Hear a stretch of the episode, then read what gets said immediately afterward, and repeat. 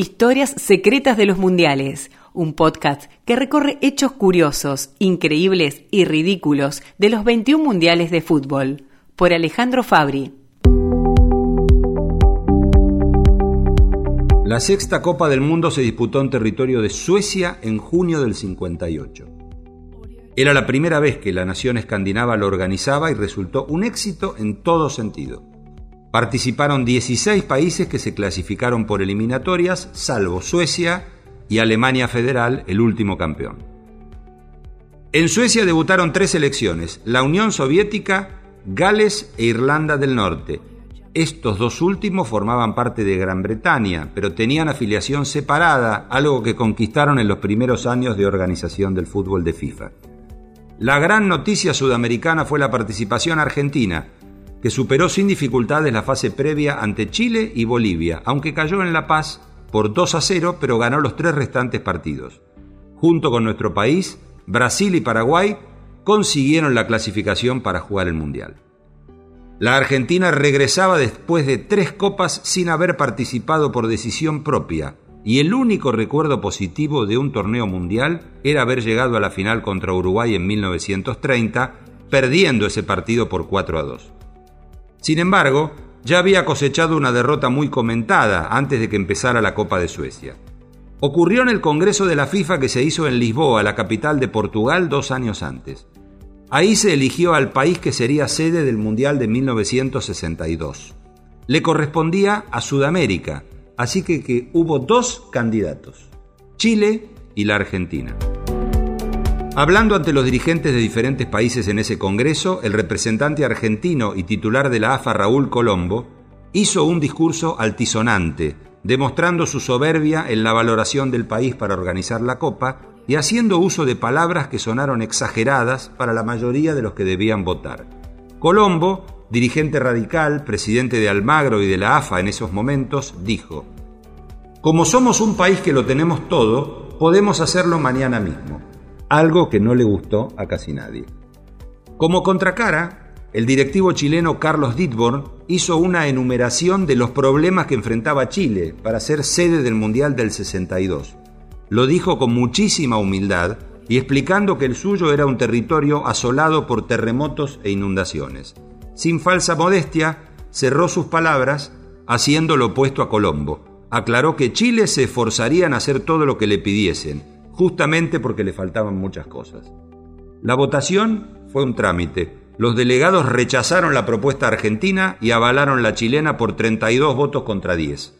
Chile le provocó la primera derrota a la Argentina.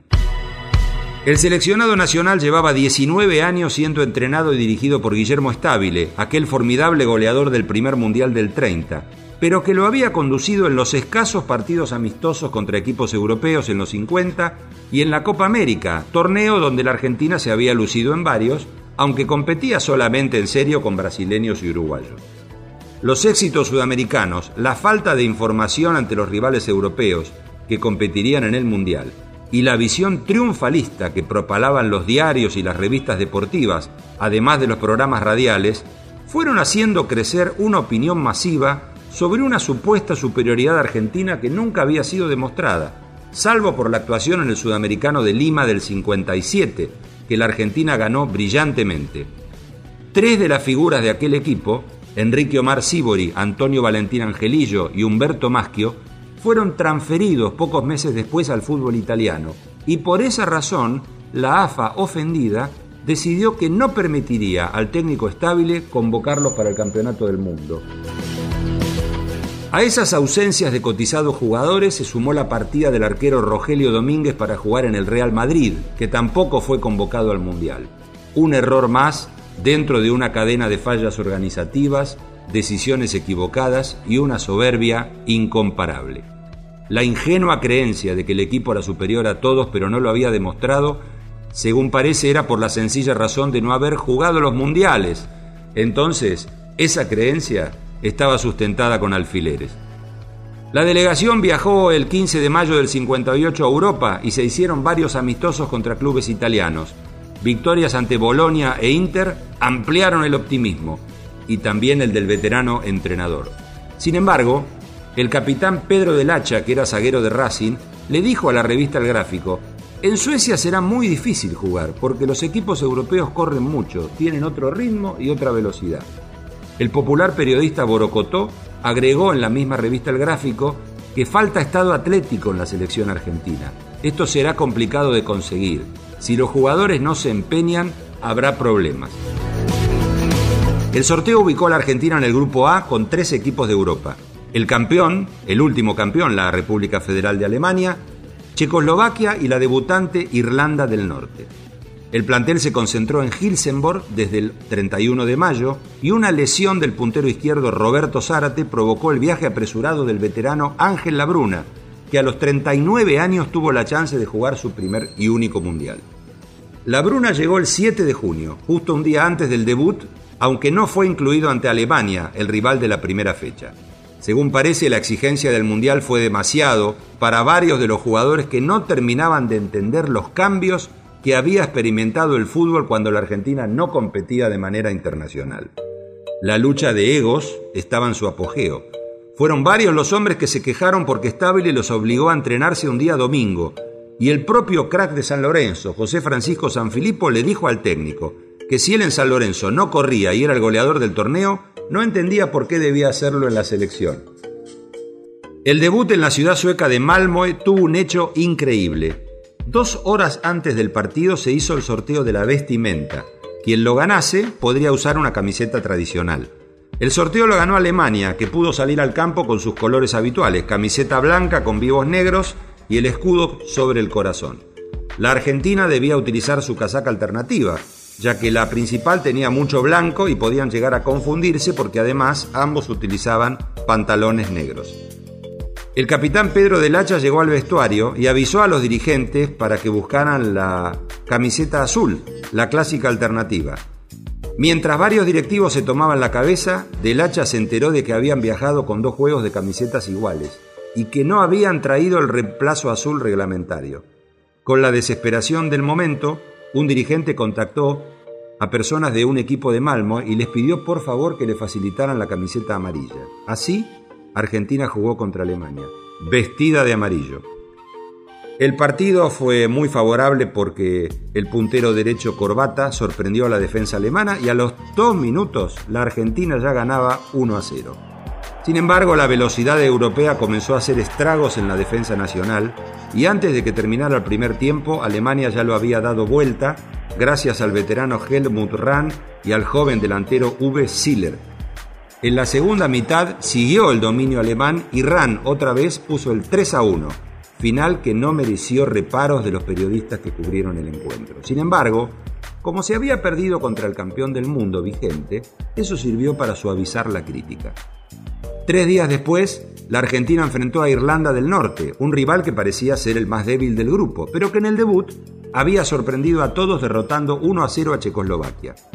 Abrió la cuenta el cuadro de camiseta verde gracias a McFarland a los tres minutos, hasta que cerca del final del primer tiempo, el loco Corbata, el extraordinario puntero derecho de Racing, convirtió de penal el empate. En el segundo tiempo la Argentina dominó y consiguió dos goles más por intermedio de Norberto Menéndez, delantero de River, y de Ludovico Avio, entre ala derecho de Vélez, que en cuatro minutos liquidaron el partido. En el otro juego del grupo, el campeón Alemania reaccionó y pudo alcanzar el empate contra los checos, que ganaban 2 a 0. La victoria con Irlanda calmó las inquietudes, se acallaron las críticas a un equipo que tenía más problemas defensivos de los que todos suponían. Sin embargo, la esperanza de clasificarse para los cuartos de final había crecido. Cuatro días más tarde, Argentina tenía que empatar con Checoslovaquia para clasificarse segundo. La confianza reinaba entre los jugadores y no tardó en escucharse a un dirigente argentino que había visto el empate de los checos con Alemania decir, los checos son muy malos, le ganamos caminando. El cuerpo técnico argentino no tenía idea de cómo jugaba el rival, al que Argentina había vencido 1 a 0 en un amistoso que se había hecho en 1956. Ese 15 de junio en Helsingborg quedó marcado a fuego en la historia del fútbol argentino no por el éxito, sino por haberse producido la peor derrota en la historia albiceleste dentro de una Copa del Mundo. Checoslovaquia ganó 6 a 1. Fue una tarde que quedó señalada no solamente por el resultado, sino la pésima actuación de la defensa argentina y especialmente del arquero de River, Amadeo Carrizo, que debe haber jugado el peor partido de su extensa carrera. La defensa de Argentina lució sorprendida y desbordada. El mediocampo con la figura de Néstor Rossi fue superado desde el inicio, ante el atronador aplauso del público sueco, que rápidamente notó la diferencia entre un equipo y otro. En el libro de los mundiales, escrito y editado a fines de los años 70, se explicaba que las diferencias físicas eran demasiado evidentes como para intentar un principio de paridad. En cada salto, los checos aventajaban medio cuerpo a los argentinos. A los cinco minutos, la Bruna se acalambró y comprobó que los años no pasaban en vano. Los europeos ensayaron numerosas variantes durante el partido, mientras que los argentinos se refugiaron en el único libreto que conocen, el traslado lento y los toques cortos, lo que de alguna manera siempre se llamó el fulbito. En realidad casi que no lo pudieron aplicar porque no consiguieron la pelota. Años después, y en la misma publicación, Ángel Labruna dijo, nos hicieron seis goles y pudieron ser 15. Fuimos borrados del mapa desde los 10 minutos. Ni siquiera sabíamos que la pelota de aquel mundial era más grande y más liviana. Néstor Rossi agregó risueñamente que también Carrizo ese día no veía una. ¿Cómo puede ser que a Amadeo le hicieran goles de 35 metros? Son cosas que pasan una sola vez. En verdad, Amadeo nunca se lo había visto nervioso e inseguro, tanto como esa vez. Incluso dos goles checos se originaron en dos rebotes cortos que dio el arquero. Los checos vieron las fragilidades y a puro bombazo y pases cruzados fueron aumentando la ventaja. El primer tiempo terminó 3 a 0. Descontó otra vez el loco Corbata y la hazaña checa tomó más cuerpo todavía cuando al partido siguiente Checoslovaquia, que había igualado en puntos con Irlanda del Norte, le ganó a Checoslovaquia por 2 a 1 y se clasificó. Cuatro años más tarde, los checoslovacos llegarían a la final de la Copa de Chile contra Brasil. Argentina finalizó cuarta entre cuatro. Los diarios nacionales destrozaron al seleccionado y la gente reaccionó muy mal porque el periodismo había sido muy optimista en la previa del Mundial y nadie previó el desastre. La llegada al aeropuerto de Ceiza fue caótica. La gente lanzó monedas a los jugadores. Hubo empujones, insultos y una silbatina ensordecedora. Algunos periodistas pudieron hacer entrevistas a los jugadores que pasando el tiempo resultaron insólitas. El defensor de River, Federico Bairo, le dijo a un micrófono, no tenemos que jugar más contra los europeos. Ellos no juegan al fútbol porque corren demasiado. Así no se puede. Días después se supo que en la gira previa por Italia, el plantel vivió en un hotel de cuarta categoría. Y ya en Suecia la comida era tan empalagosa y repetida, arenque con papas y papas con arenque, según los jugadores, que sin un cocinero adecuado, los propios jugadores, San Filippo y Federico Bairo, decidieron ser ellos los cocineros del equipo. Cuando llegó el momento de volverse al país, no apareció la plata para el viaje porque los dirigentes habían gastado todo en regalos a familiares y amistades. El propio San Filippo puso 5.500 dólares que le habían dado en Buenos Aires unos ferreteros vecinos para comprar mechas de alta velocidad para relojes. La AFA tardó dos años en devolverle la plata. Al mismo tiempo que se producía la debacle de la selección argentina en Suecia, comenzaba a levantar vuelo la ilusión brasileña. La caída ante Uruguay en el Maracaná ocho años antes causó estragos que hicieron acordar a un terremoto. Pero Brasil no solamente cambió la camiseta blanca por la camiseta amarilla y el pantalón azul, sino que fue renovando su plantel y la llegada de varios jóvenes le dio una inyección de calidad, buen juego y muchos goles. En el 58 apareció mundialmente un joven llamado Edson Arantes do Nascimento, apodado Pelé. Junto con Brasil, destacaba especialmente Francia, que tenía una delantera demoledora y una defensa que fallaba mucho. Brasil ganó su grupo escoltado por la Unión Soviética, que pudo avanzar en su debut a los cuartos tras derrotar en el desempate a Inglaterra. Fue una primera fase de grupos con varios partidos desempate por igualdad de puntos. Los soviéticos vencieron a los ingleses. Irlanda del Norte eliminó a los checos. Gales dio cuenta de Hungría sorprendiendo a medio mundo y avanzó con los locales suecos. La única zona que no necesitó desempate fue la que tuvo a los franceses primeros y a los yugoslavos segundo. En cuarto de final Brasil le ganó 1 a 0 a Gales en Gotemburgo. El gol sensacional de Pelé, que tenía 17 años, llamó la atención de todos. Doble sombrero a dos defensores dentro del área galesa y toque a un rincón. Llanto del joven crack y ovación popular. Brasil se vestía como candidato junto con Francia, Alemania Federal y Suecia, tres europeos y un sudamericano. Atenção, tocou livre para Simonson, tentou girar, bateu. Uh, agarra Gilmar! Maravilhosa defesa do goleiro Gilmar. Ajeitou no peito Pelé. Deu um balão no adversário. Atenção, vai marcar, atirou. Gol!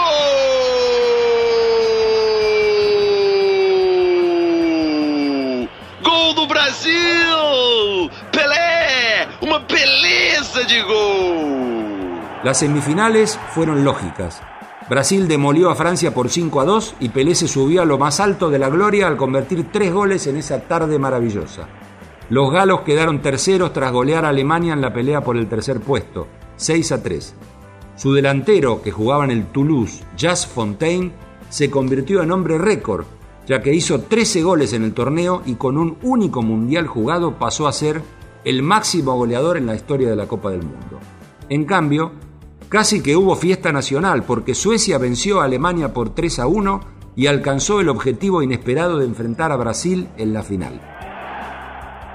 En el partido decisivo el 29 de julio, los brasileños padecieron el gol inicial de Liedlom, pero dos goles de Babá, uno de Pelé y otro de Zagalo, señalaron el camino al primer mundial. Descontó Simonson y fue justamente Pelé quien cerró el mundial con otro golazo, 5 a 2.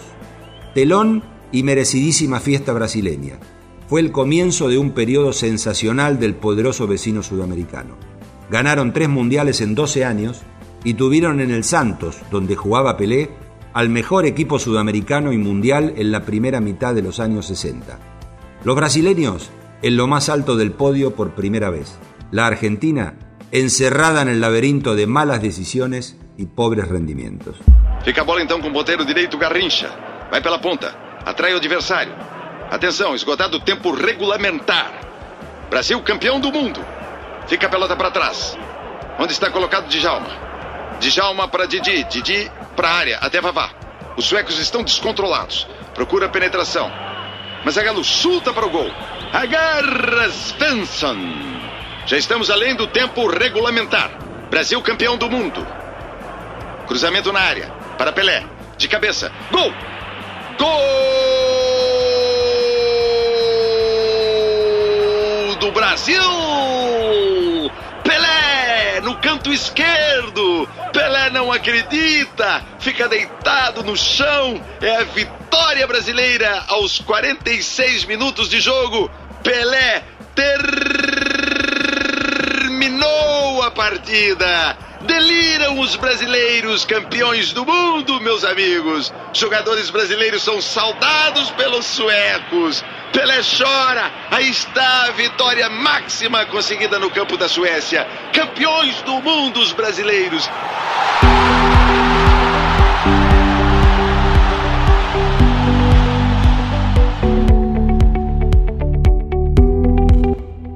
Historia Secreta de los Mundiales es una producción de la Secretaría de Medios y Comunicación Pública.